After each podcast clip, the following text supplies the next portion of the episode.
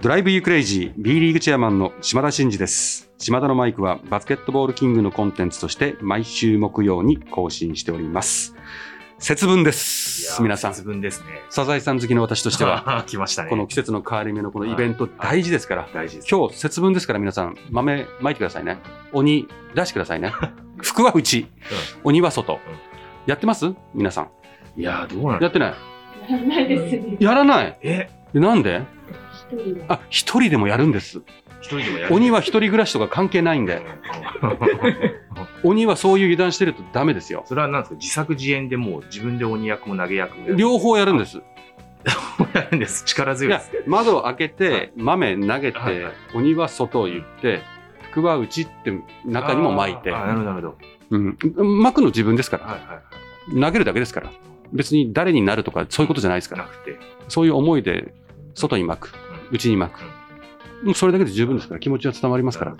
鬼はそれだけでも来ないですから。なるほど。役とかじゃなくて。役とかじゃなくて、鬼になったらなるってどういうこととか、服になるって何とか、そういう深く考えるからみんな混乱するんですよ。いいんです。投げる外に投げる、内に入れる。以上です。どうですか、皆さん？やってくださいね。はい。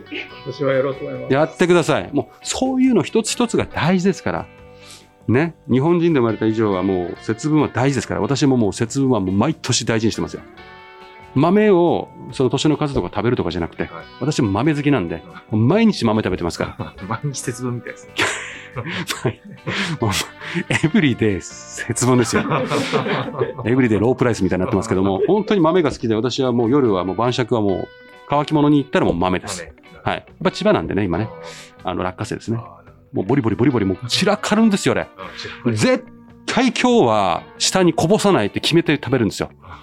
なんであんなに丁寧に食べてんのに、こう、なんていうの、カスがちょっと下に落ちてんのって。この角度で落ちることないよねってもうね、あの、落花生の七不思議ですね。いやだからちょっとこう、やってるの、ちょちょちょってこう手手でこう、うんパッパって割るじゃないですか。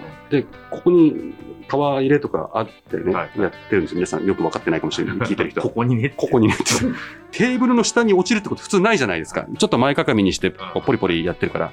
でもここにいるんですよ。テーブルの下に。なかなか手強いですね。あれは怖い。鬼の仕業かな、あれ。ちょっとわかんないですけどね。はいで、そんな節分といえば、うんやっぱ牛ですね。牛牛牛 節分といえば牛。まあ、鬼といえば牛じゃないですか。鬼といえば牛。ダメですか？ちょっと強引すぎますかねうん。どういうことでしょう？あのですね、はい私、う牛を飼ってるって話をしたじゃないですか。まあ、家で飼ってるわけじゃないですよ。うん部屋に牛いたら大変なことになっちゃいますからね。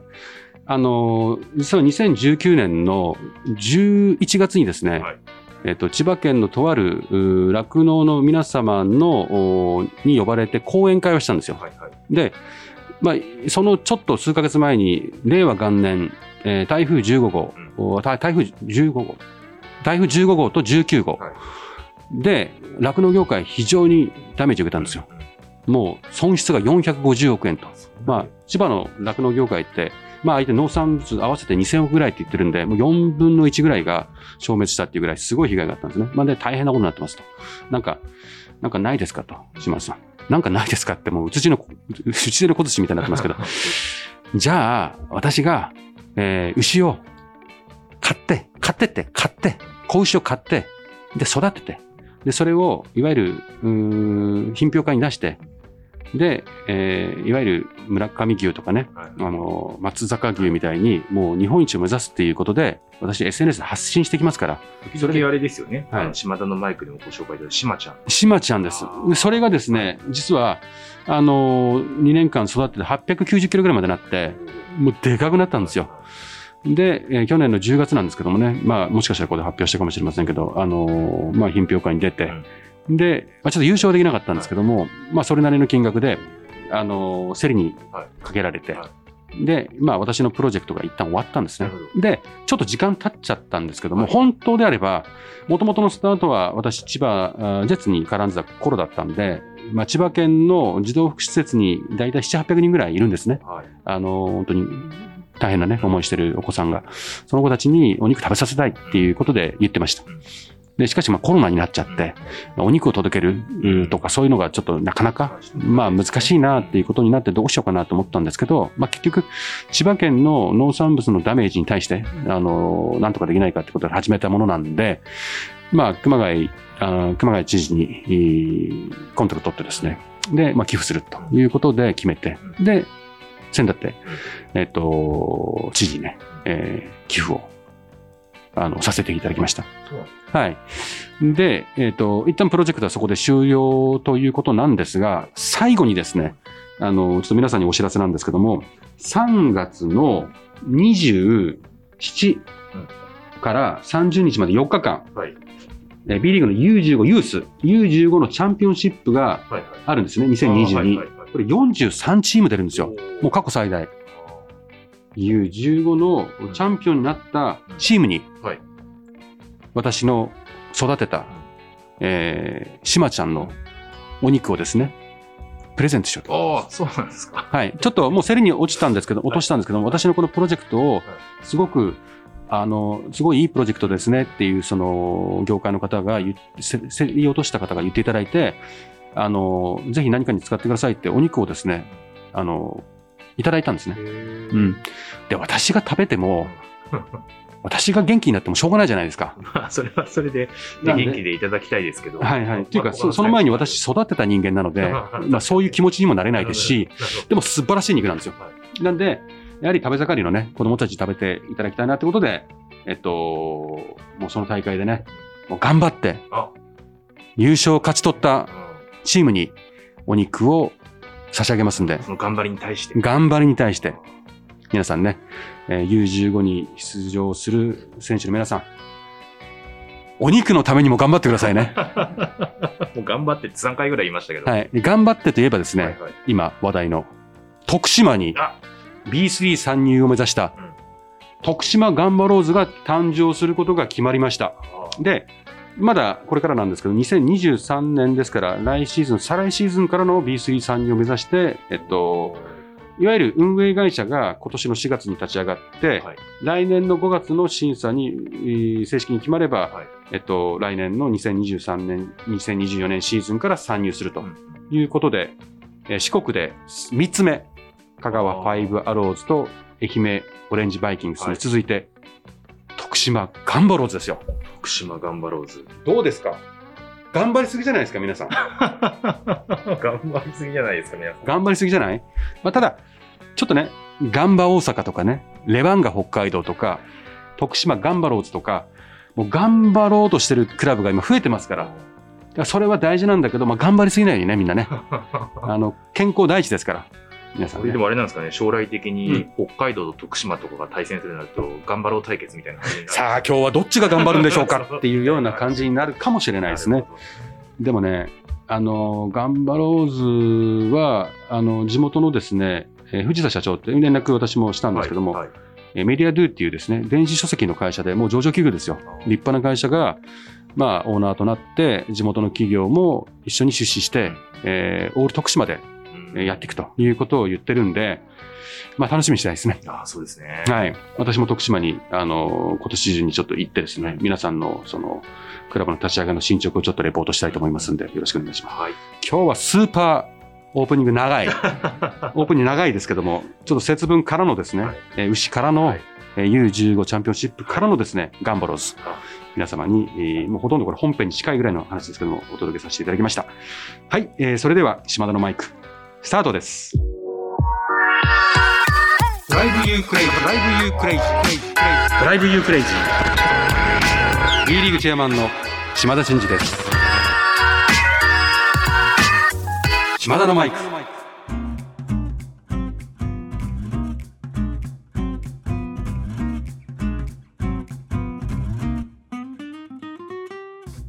えーじゃあちょっとですね、えーっと、本編は少し短めにいかないと、皆さん、そうですね。ちょっと長すぎて途中で切ってしまいそうなので、少しコンパクトにいきたいんですが、はい話したいことはいっぱいあるんですよね。うんまあちょっと最近ですね、はい私、あの、ノートはいはいで、今年1月の1日元旦からですね、毎日更新してるんですよ。はい。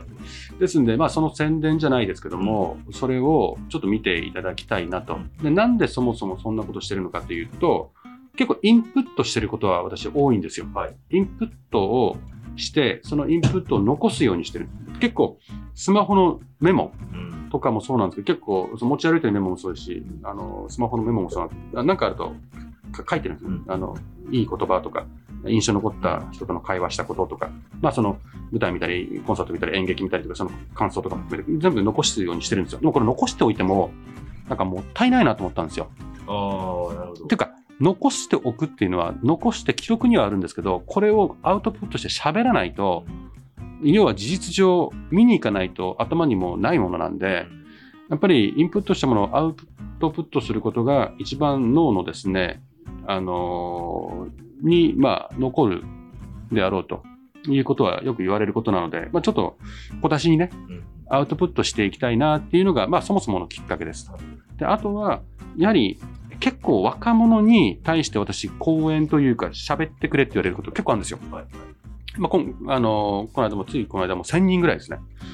にお話ししたんですけども、おーそうそういう意味では、あの講演ですとか、なんか対談ですとかって機会はありますけども、まあ、いつもそんなことあるわけじゃないし、なんかそういうところで印象残ったりとか、自分で思ったことをまとめてるものを、まあ、小出しに、あんまり長いと読むの辛いじゃないですか。はい私も結構長文だと辛いんで、短編でね、こう完結型で、あの、アウトプットしていったら、自分もメモにしたものをもう一回記憶に呼び起こすことができるし、まあそれで若い人たちが見てもらって、ああ、なんかすごいいい印象に、いやなんか印象に残ったことで、あの、生き方にいい影響を与えましたみたいになったらすごい嬉しいなと思って、あの、インプットしたものをアウトプットすることを、ちょっと今年はトライしてみたいなということでやってます。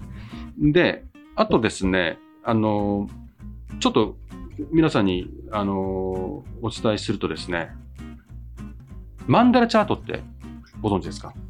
あの、あれです。大谷、大谷選手、が、そ、の、高校生の時に、こう、なんだ、書いてましたよね。はい自分の、えっとメンタルとか誰々に160キロとか、ドラフト1位とか、はあの8球団以上とかって書いてるやつあるじゃないですか。はいはい。あれ、あれです。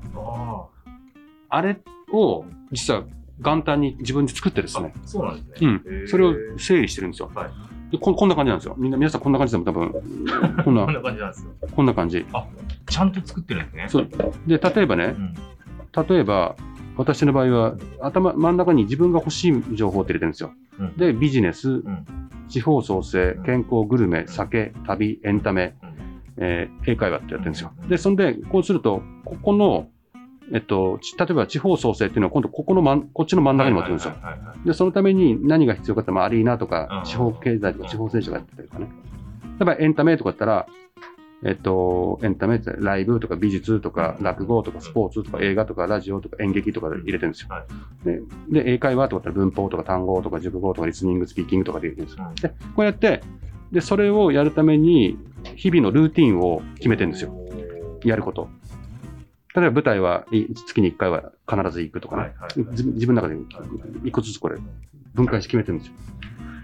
で、その中で、あの、そこれを意識してるとですね、何がいいかというと、これ整理されてるじゃないですか。はいはいそうすると、例えばテレビとか YouTube でも何でも入ってきた時に、お酒の話って、ん？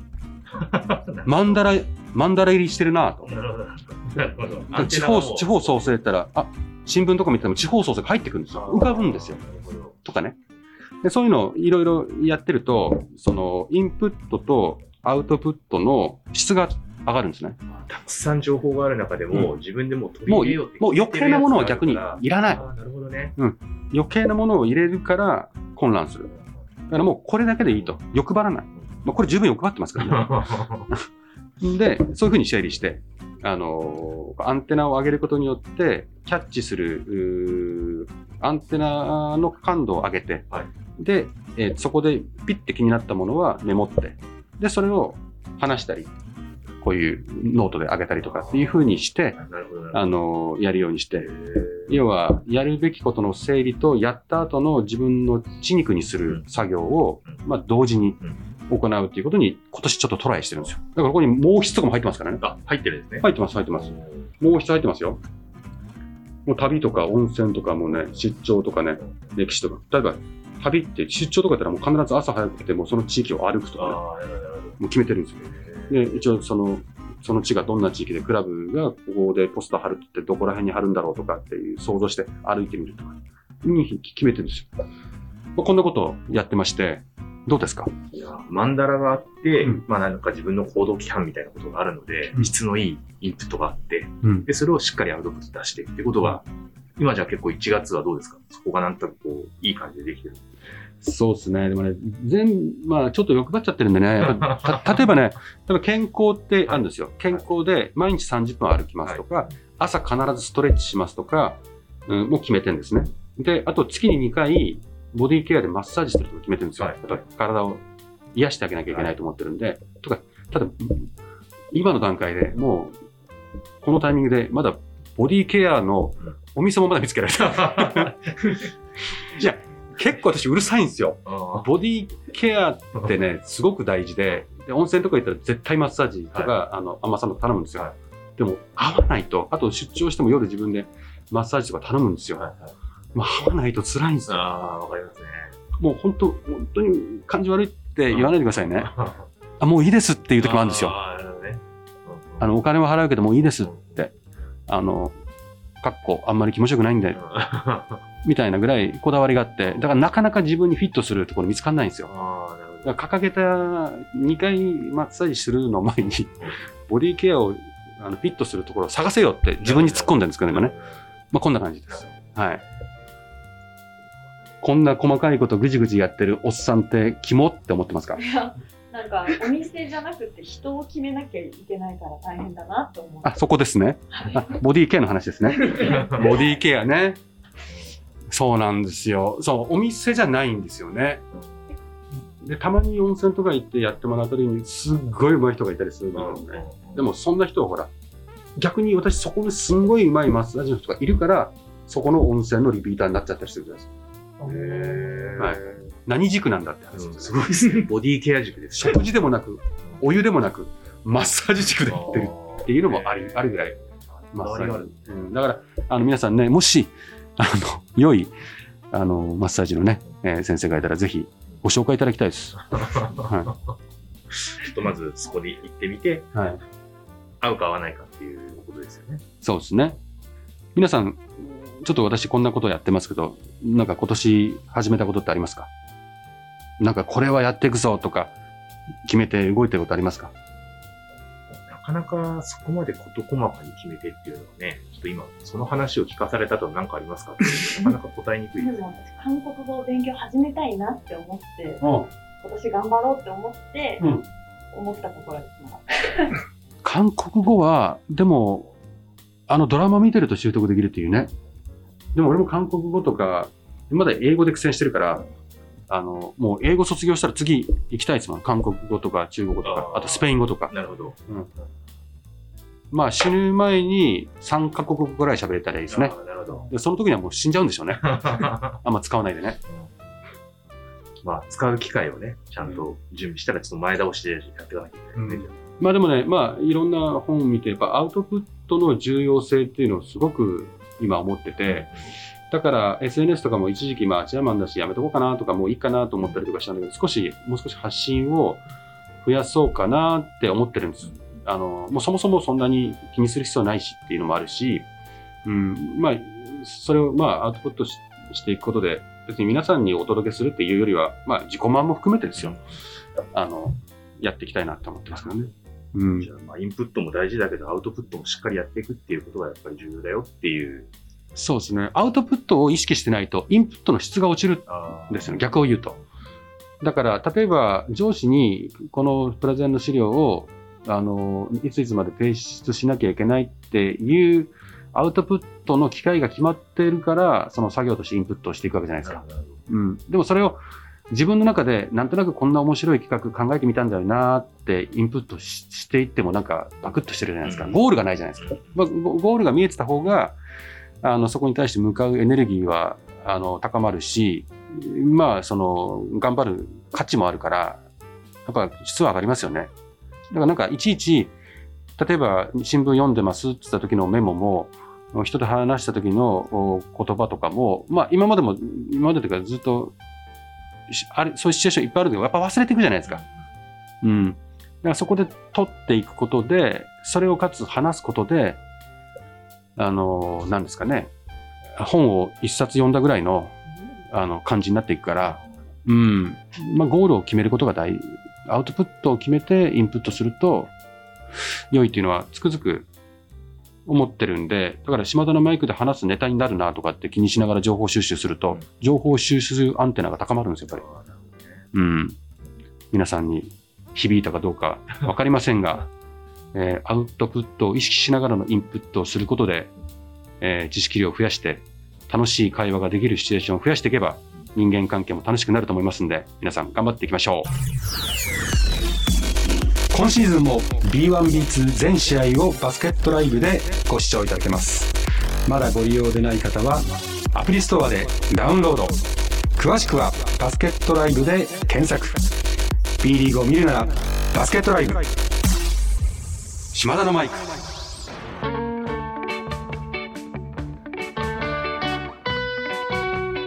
はい、そろそろエンディングの時間です。えー島田のマイクではリスナーのあなたからのメッセージを受け付け中です。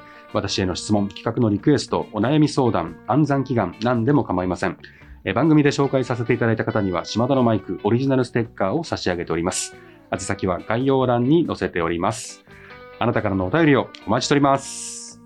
ちょっと言い忘れましたけど、はいあのー、まあ、ノートにそんなことも書いてるんで、ぜひね、あのー、私の、あのー、ノートを見ていただくと、皆さん朝礼のネタとかね、1分スピーチとかの機会が与えられた時に、結構使えるネタも満載で、これからまだいっぱいありますから、はい。